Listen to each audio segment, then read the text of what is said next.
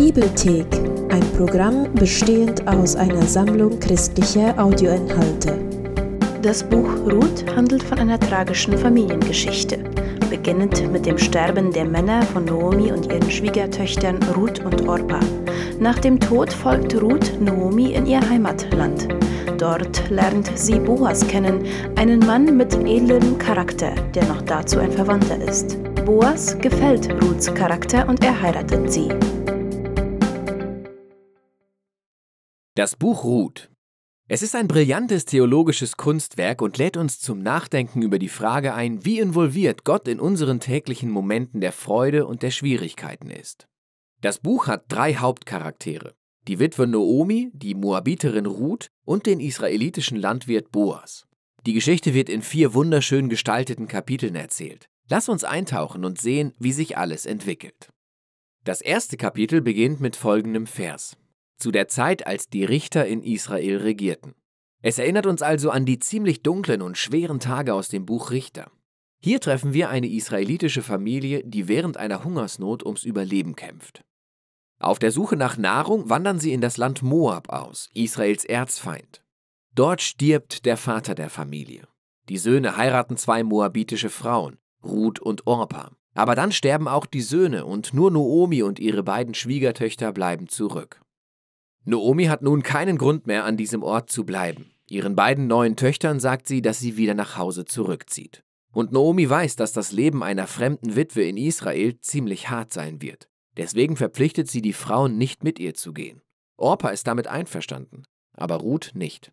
Sie zeigt eine außergewöhnliche Loyalität gegenüber Noomi und sagt, wo du hingehst, dort will ich auch hingehen. Dein Volk ist mein Volk und dein Gott ist mein Gott. Also kehren sie zu zweit nach Israel zurück. Das Kapitel endet damit, dass Noomi ihren Namen in Mara ändert, was im Hebräischen bitter bedeutet. Sie beklagt ihr trauriges Schicksal. Kapitel 2 beginnt mit einem Gespräch zwischen Noomi und Ruth, in dem sie überlegen, wo sie etwas zu essen finden können.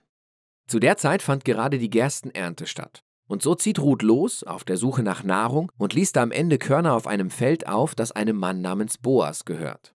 Er war ein Verwandter von Noomi und wir erfahren, dass er ein Mann mit edlem Charakter war. Er bemerkt Ruth und nachdem er mehr über sie erfahren hat, zeigt er sich ihr gegenüber sehr großzügig.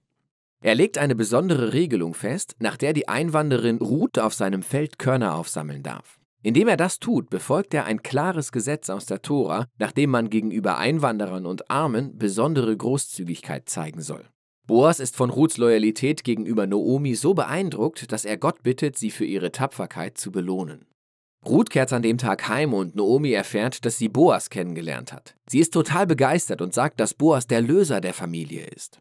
Diese Sache mit dem Löser einer Familie ist ein israelitischer Brauch. Wenn ein Mann in der Familie starb, ließ er seine Frau, seine Kinder und sein Land zurück. Es war dann die Aufgabe des Lösers, diese Witwe zu heiraten, das Land zu übernehmen und die Familie zu beschützen. Also beginnt Noomi darauf zu hoffen, dass ihre Familie doch noch eine Zukunft hat. Kapitel 3 beginnt damit, dass Noomi und Ruth einen Plan schmieden, Boas auf ihre Situation aufmerksam zu machen. Ruth wird die Trauerkleidung ablegen und zeigen, dass sie bereit ist für eine neue Heirat. Sie bricht auf, um Boas noch in dieser Nacht zu treffen. Als sie sich ihm nähert, wacht er auf und ist total verwundert. Sie zeigt ihm ehrlich und klar ihre Absicht und fragt ihn, ob er Noomis Familie loskauft und sie heiraten wird. Boas ist wieder erstaunt über Ruths Loyalität gegenüber Noomi und ihrer Familie und er nennt Ruth eine Frau mit edlem Charakter. Das ist der gleiche Begriff, der in Sprüche 31 für die Beschreibung einer Frau benutzt wird. Boas sagt ihr, sie solle bis zum nächsten Tag warten. Es gibt nämlich noch einen Verwandten, der Ruth und Noomi näher steht. Und falls er die beiden nicht nach dem Gesetz vor dem Stadtältesten loskauft, wird Boas das tun. Das Kapitel endet mit Ruths Rückkehr zu Noomi und die beiden staunen über das, was passiert ist. In Kapitel 4 kommt dann alles zusammen. Das andere Familienmitglied ist tatsächlich dazu berechtigt, die Familie noch vor Boas loszukaufen. Aber in letzter Sekunde findet der Verwandte heraus, dass er dann die Moabiterin Ruth heiraten muss. Und so lehnt er am Ende doch ab. Aber Boas kennt den wahren Charakter von Ruth. Er kauft den Familienbesitz von Noomi und heiratet Ruth. Genau wie Ruth am Anfang loyal zu Noomis Familie war, ist Boas jetzt auch loyal zu ihrer Familie. Die Geschichte endet mit einer Umkehrung der ganzen Tragödie aus Kapitel 1. Der Tod von Noomis Ehemann und ihren Söhnen wird umgedreht, als Ruth wieder heiratet und einen Sohn bekommt, was Noomi enorme Freude bereitet. Die Symmetrie zwischen Anfang und Ende der ganzen Geschichte ist wirklich bemerkenswert. Erinnere dich, wie Ruth am Anfang als Folge auf die Tragödie diese großartige Loyalität zeigte. Das passt jetzt sehr gut zu Boas Loyalität, was letztlich zur Wiederherstellung der Familie führt. Und diese Symmetrie hebt auch die Struktur der Kapitel 2 und 3 hervor. Jedes Kapitel beginnt damit, dass Ruth und Naomi einen Plan für die Zukunft schmieden. Darauf folgt das glückliche Treffen zwischen Ruth und Boas und jedes Kapitel endet damit, dass Naomi und Ruth sich über das freuen, was passiert ist. Das ist wunderbar gemacht und dieser Aufbau passt zu einem sehr interessanten Merkmal dieser Geschichte, nämlich wie wenig Gott erwähnt wird. Die Charaktere sprechen zwar ein paar Mal über ihn, aber der Erzähler erwähnt nicht einmal, wie Gott etwas aktiv in der Geschichte tut. Und das ist brillant, denn Gott arbeitet in seiner Souveränität im Hintergrund jeder Szene in dieser Geschichte und verwebt alle Umstände und Entscheidungen dieser Charaktere miteinander. Noomi glaubt, dass ihre Tragödie eine Bestrafung von Gott ist, aber tatsächlich geht es in der ganzen Geschichte um Gottes Mission, sie und ihre Familie wiederherzustellen. Das macht er durch Ruth, durch ihre Tapferkeit und Loyalität, die Noomis Leben Heilung schenkt. Aber nicht ohne Boas, der ein nüchterner Landwirt ist, aber voller Großzügigkeit und Loyalität. Gott benutzt seine Integrität in Verbindung mit Ruths Tapferkeit, um Noomi und ihre Familie zu retten. Diese Geschichte zeigt auf wunderbare Weise das Zusammenspiel aus Gottes Zielen mit dem menschlichen Willen und seinen Entscheidungen.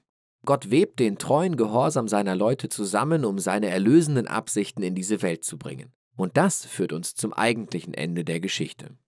Das Buch Ruth endet mit einem Stammbaum, der zeigt, wie der Sohn von Boas und Ruth, Obed, der Großvater von David war, von dem die Familie des Messias abstammt. Und plötzlich sind diese scheinbar banalen und gewöhnlichen Begebenheiten in dieser Geschichte in Gottes große Erlösungsgeschichte für die Welt verwoben. So lädt uns das Buch Ruth zum Nachdenken darüber ein, wie Gott in den sehr gewöhnlichen, banalen Details unseres Lebens ebenfalls am Werk ist. Und darum geht es im Buch Ruth.